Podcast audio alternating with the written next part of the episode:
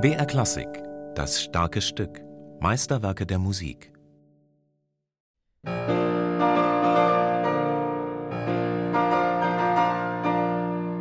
Mein Aufstieg, sage ich mal, begann schon von Kindheit an.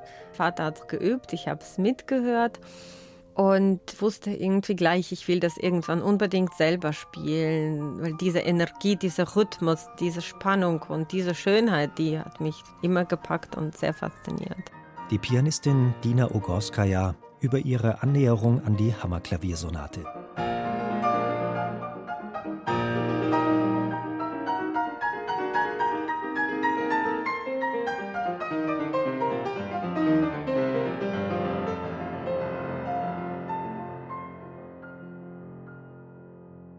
Ein Mammutwerk der Klavierliteratur, über das Beethoven selbst sagte: Jetzt schreibe ich eine Sonate, welche meine größte sein soll.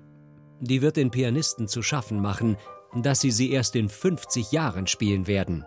Ich glaube, wenn man ganz ehrlich ist, ist es auch nicht so leicht, sogar noch heutzutage die Musik ans Herz der Zuhörer zu tragen. Die hat so was Widerspenstiges und Borstiges in sich gewisse schwarze Energie hat sie auch, aber das ist gerade das, was mich zum Beispiel an der so fasziniert.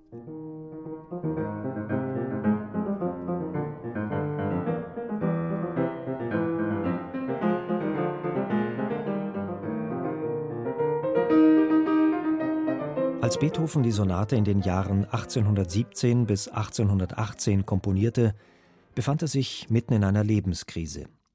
Er stand im Streit um die Vormundschaft seines Neffen Karl und hatte finanzielle Probleme. Außerdem war er ab März 1818 völlig taub. Keine Hoffnung auf Heilung. Das ist unvorstellbar, dass man so ein inneres Gehör haben kann. Aber nun ist es die Tatsache, dass Beethoven tatsächlich in der Zeit nur noch mit Hilfe der Notizheften kommunizieren könnte und wirklich von der Außenwelt total abgeschnitten war er hätte vielleicht doch nicht die innere Überzeugung gehabt, das alles so niederzuschreiben, dass das Werk wirklich mitunter noch wie heutige zeitgenössische Musik klingt. Also in gewisser Weise denke ich, das war ein Segen, dass er diese innere Freiheit durch diese Taubheit erlangt hat.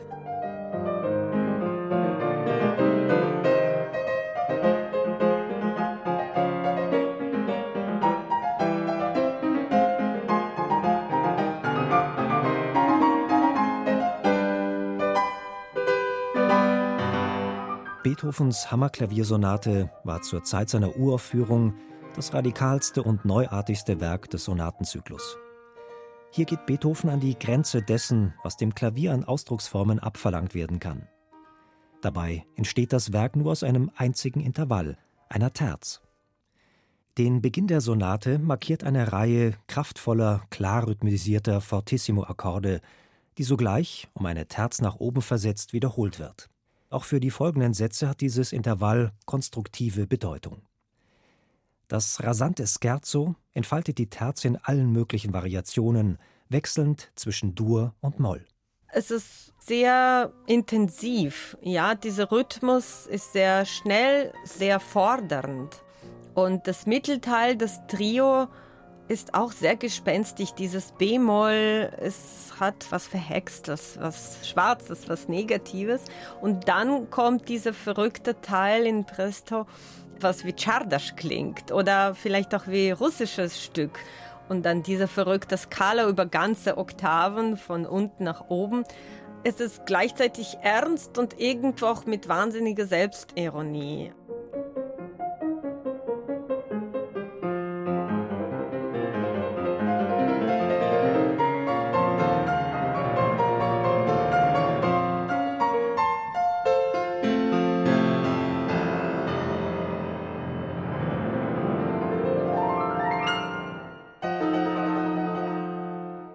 Der Kontrast zwischen spritzigem Scherzo und dem folgenden tiefgründigen Adagio könnte nicht größer sein.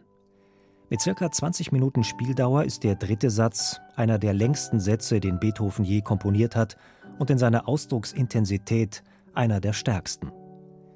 Im großen Adagio sostenuto erreicht die Sonate ihren Schwerpunkt. Es fordert emotional einfach alles. Äh, man kann diese Musik nicht spielen, wenn man nicht wirklich jeden Ton liebt und tief empfindet, dann taugt die Musik nicht. Es kommt auf das Erzählerische, dass man wirklich so hineintaucht und das ist schon eine sehr starke Herausforderung, aber auch ein Geschenk.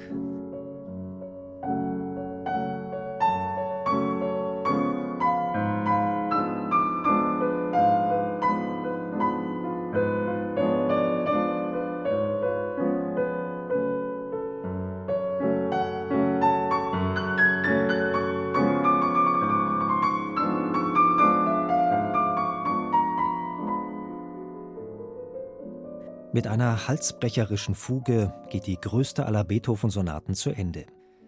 Der Komponist sollte mit seiner Prophezeiung recht behalten. Es dauerte lange und bedurfte solch herausragender Pianisten wie Clara Schumann, Franz Liszt und insbesondere Hans von Bülow, der übrigens zwecks besserem Verständnis der Sonate sie gleich zweimal hintereinander bei seinen Konzerten zu spielen pflegte, bis die Sonate Einzug in den Konzertsaal halten konnte. Doch auch wenn mittlerweile die Berührungsängste verschwunden sind, erklingt die Hammerklaviersonate in heutigen Konzerten immer noch zu selten. Das Werk bleibt nach wie vor einer der schwersten Prüfsteine für jeden Pianisten. Erstens ist es natürlich die Länge. Das ist in der Tat die längste Sonate. Die dauert unterschiedlich je nach Aufführung zwischen 40 und 50 Minuten. Das zweite ist natürlich geistige Beherrschung des Stückes, das hört nie auf. Selbst Hans von Bülow hat gesagt, nach 25 Jahren, die er sich dem Stück gewidmet hat, jetzt hat er das Gefühl, er kann das spielen. Aber man wächst mit. Also das ist auch ganz wichtiger Aspekt, dass man das Gefühl hat, es ist wie so ein Mount Everest und man versucht einfach immer wieder dahin zu kommen an die Spitze.